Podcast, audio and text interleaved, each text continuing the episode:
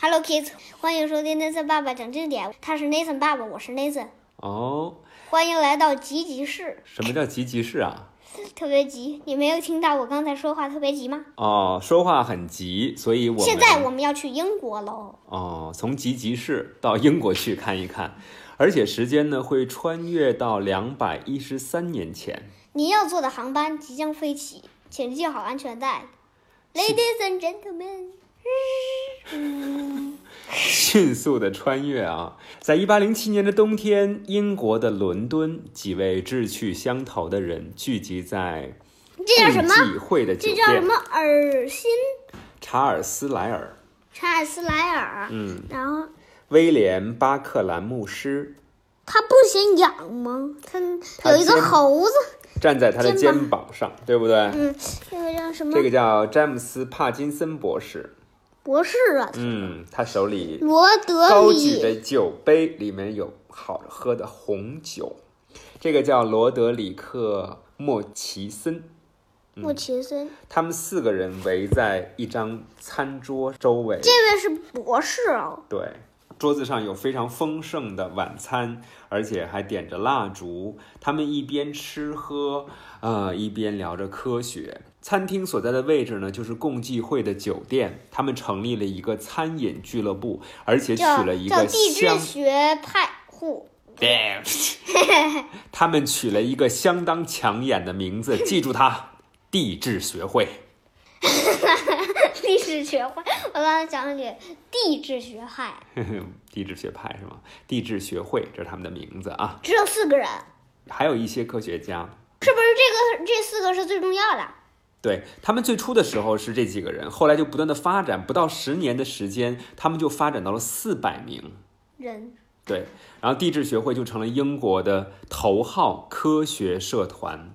嗯这个学会呢，最初建立的时候啊，本打算每个月碰一次头，一边吃着丰盛的晚餐，一边交换对于地质学的看法。其实之前我们在呃一期 Nathan 爸爸讲经典当中已经提到了地质学的产生，就决定叫了哪期呀、是哪期？我们之前说过这个水城派、火城派、会爬山的贝壳，小朋友们还记得吗？对，在那个节目当中，我们提到了这个地质学就可以解决地球的年龄的问题，是吧？我觉得地质学不仅可以解决地质呃地球的年龄，因对，为地质学，如果你已经解决了地球的年龄，然后地质学就没了。他们还有很多别的问题。你像洪堡，当时他是不是还是一个地质工作者？他要去考察那些矿藏的具体位置，这样的话就可以去挖出宝贵的矿石，对不对？洪堡是个德国人，对他们一边交换对于地质学的看法，这顿饭的价钱呢，呃，故意定在昂贵的十五先令。这些人出去找矿石呢，不是为了挣钱，他们甚至也不是学者，他们不过是既有钱又有时间的绅士，就是我们日常所说的有钱有闲的绅士啊。从不大专业的角度从事着一种爱好。啊，这种工作呢，他们还干得一本正经，他们往往打扮得很让人瞩目，呃，身着套装，头戴高顶大礼帽。他们四个都没戴大礼帽。他们吃饭的时候就把这个帽子摘下来了，对吧？嗯刚才我已经提到了，不到十年时间，他们的会员发展到了四百400名人，对吧？对成为了英国的头号科学社团，对不对？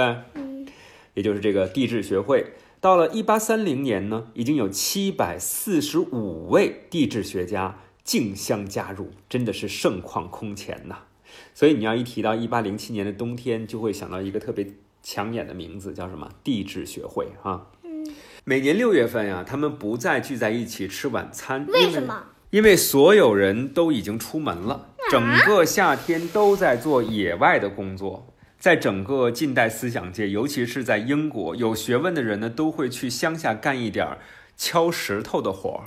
啊，有学问的人对，就干是干不需要动脑子的活儿。就是这些绅士里面呀，嗯首先他们是有钱有闲的，对不对？他们还要去研究一些学问啊，而且这个地质学呢，恰好又是在野外去对这些矿石进行研究。呃要是在挖呃找矿石的时候意外发现了恐龙骨头，他们开心吗？嗯，化当然石开心了。所以在整个近代思想界，尤其是在英国，这就成了一个风尚了，对不对？嗯你包括我们在玩这个国外的游戏的时候，不是还有一个小叫矿工凿矿石，哎，对了，包括我们我在有一个就是用牌的那个叫，好像有一个游戏桌游吧，叫对《矮人矿工》。对，你看，这就是那个时候遗留下来的一些文化，在我们现在的一些小朋友的游戏当中还能看到它的影子，对不对？嗯其实包括我们到游乐场，我们也会看到那个采矿车在那个山里面的那种，有点像疯狂的老鼠，但是没有那么激烈，是不是？咱们坐过一个小火车，就是，对对对，就是采矿石的矿然后车。呢，有一个转弯，我差点吓 死。因为你你害怕吗？我当然害怕了，因为你年龄还小，那个时候是吧？那时候你几岁啊？六岁吧，嗯。查尔斯·莱尔将会成为其中最为著名的人物。他呢是受到了父亲的感染，那么对于博物学产生了浓厚的兴趣。就是这位。说到博物学，就会想到洪堡，对不对？洪堡就是个博物学家。嗯，到底是地质学家还是科学家？哎呦，他有好多身份了，对不对？那你比如说达芬奇来讲呢，他有一大堆的身份，对不对？嗯，既是画家，又是科学家，也是诗人啊，他也是建筑师。包括他研究解剖学，对不对？呃，那对博物学产生了浓厚的兴趣。后来，他又在威廉·巴克兰的影响之下，和他的新同事一起前往苏格兰进行科学考察，把毕生精力都献给了地质学。人们对于牛津大学的威廉·巴克兰牧师念念不忘，就是这个。肩膀上有一只猴子的人，对不对？他还坐在整个桌子的中央，说明他非常非常有地位哈、他就是有一些古怪的行为，他养了一群野兽，其中有的特别大，特别危险，而他却让他们在屋里和花园里自由地出入。他还想吃遍世界上的每一种动物，他会用烤豚鼠、面糊耗子、吃耗子啊。烤刺猬，或者煮东南亚海参来招待哎，客对人。了，他是不是他是不是得鼠疫死的呀？你看，我们 Nathan 说的非常对啊。现在中国自从这次新冠疫情之后，立法的方式来禁止食用野生动物的，所以一定要提醒小朋友们。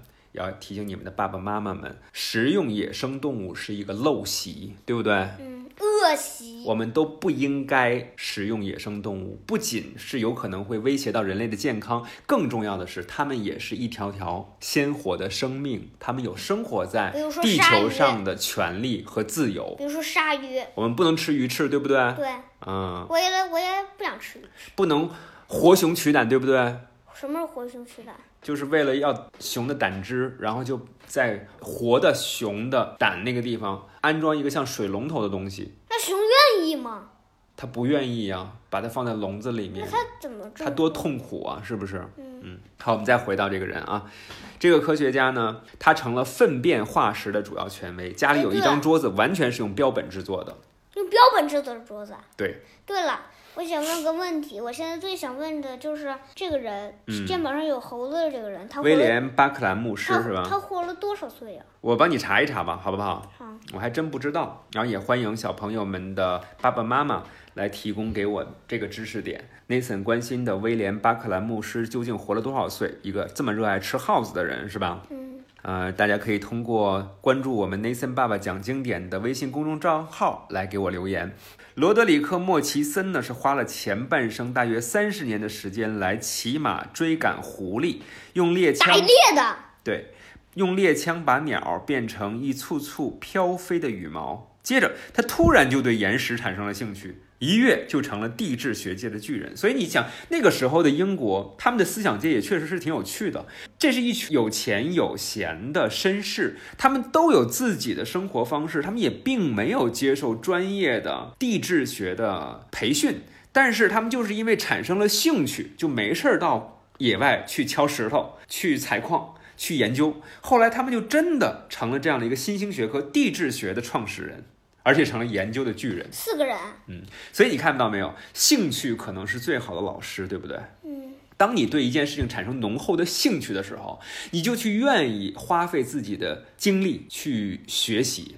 去研究、比如说，去探索。比如说我搜濒危动物或者濒危植物的时候，都嗯特别认真。对你对这个感兴趣，你就有学习的动力，是不是？嗯，然后你就可能会创造出和别人不一样的新的成就来。那你对什么有兴趣？你小时候？哎呀，我小时候还真的是对上台表演呀、演讲啊这些特别感兴趣。后来我就真的成了个主持人。所以你看，有的时那候没兴准趣，我长大真的可以成为一个农业学家。对我非常希望你能够成为一名农业学家，尤其是像袁隆平先生那么牛的袁隆平先生有多牛啊？科学家。他是杂交水稻之父啊，因为以前中国人长期是吃不饱饭的，现在他还活着吧？活着他还七十岁它了。还健在，它还健在啊，非常高寿啊。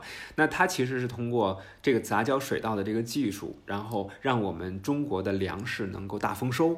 这样的话，就能够让我们这么多人口，我们要十四亿人口，是吧？都能够吃饱饭，这真的是非常伟大的一个创举啊！好，今天的 Nathan 爸爸讲经典就到这里，我是 Nathan 爸爸，晚安吧，小朋友们。你说个 the end，你说个拜拜，我说个 the end，我说个拜拜拜拜。